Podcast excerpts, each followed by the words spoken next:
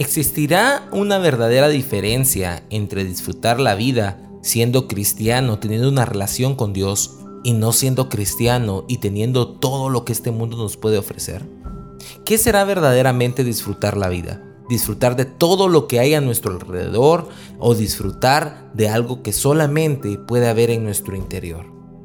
La diferencia entre ser espiritual y no ser espiritual es tener el espíritu despierto es que el Espíritu Santo more en nosotros y de él emane, tal como lo dijo Jesús, ríos de agua viva. Sin embargo, tal vez esta analogía pueda llegar a ser muy abstracta para algunos, pero me gusta mucho lo que dice el apóstol Pablo en el libro de Efesios en el capítulo 4 y versículo 17 al 18. Ahora les pido, de parte del Señor Jesús, que ya no vivan como los que no conocen a Dios pues ellos viven de acuerdo con sus tontas ideas. Son gente ignorante y terca, que no entiende nada y por eso no disfruta de la vida que Dios da. Son palabras muy fuertes, ¿cierto? Sin embargo, involucran una gran verdad que estoy seguro que va a cambiar la forma en la que tú te ves en relación a tu fe. El apóstol Pablo les estaba diciendo a los habitantes de Éfeso que ya no vivieran comparándose o que ya no vivieran como los demás vivían, porque ellos buscaban tener lo que los no creyentes tenían. Como cristianos, somos muy tentados a pensar de esta manera. Pensamos que la vida que tenemos era buena antes de Cristo y que ahora que tenemos a Cristo y a Dios de nuestro lado va a ser mucho mejor. Y pensamos entonces que la vida de un ser humano es buena sin Dios, pero con Dios va a ser lo mejor.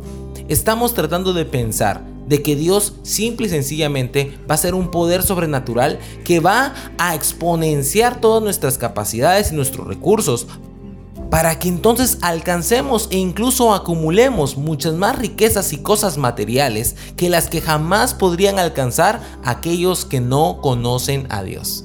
Sin embargo, lo que está diciendo el apóstol Pablo dista mucho de esa idea. El apóstol Pablo está diciendo que la gente que no conoce a Dios viven de acuerdo a tontas ideas.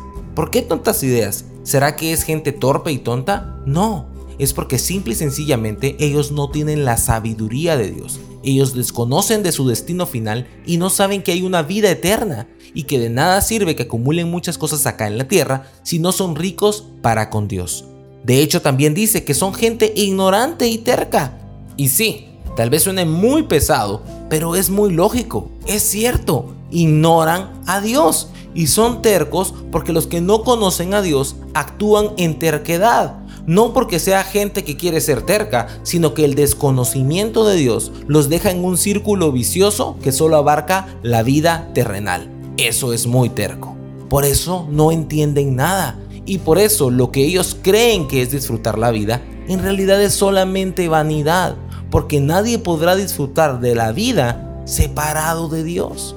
Por eso si tú ya conoces a Dios, déjame decirte que aunque tú no tengas todos los bienes materiales, todas las riquezas y todas las cosas que tú quisieras tener porque has visto que gente que no conoce a Dios las tiene, déjame decirte, ya no te compares. Simple y sencillamente disfruta que tú tienes lo más valioso de toda la creación. Tú tienes al Creador. Así que ve y disfruta la vida que Él creó para ti.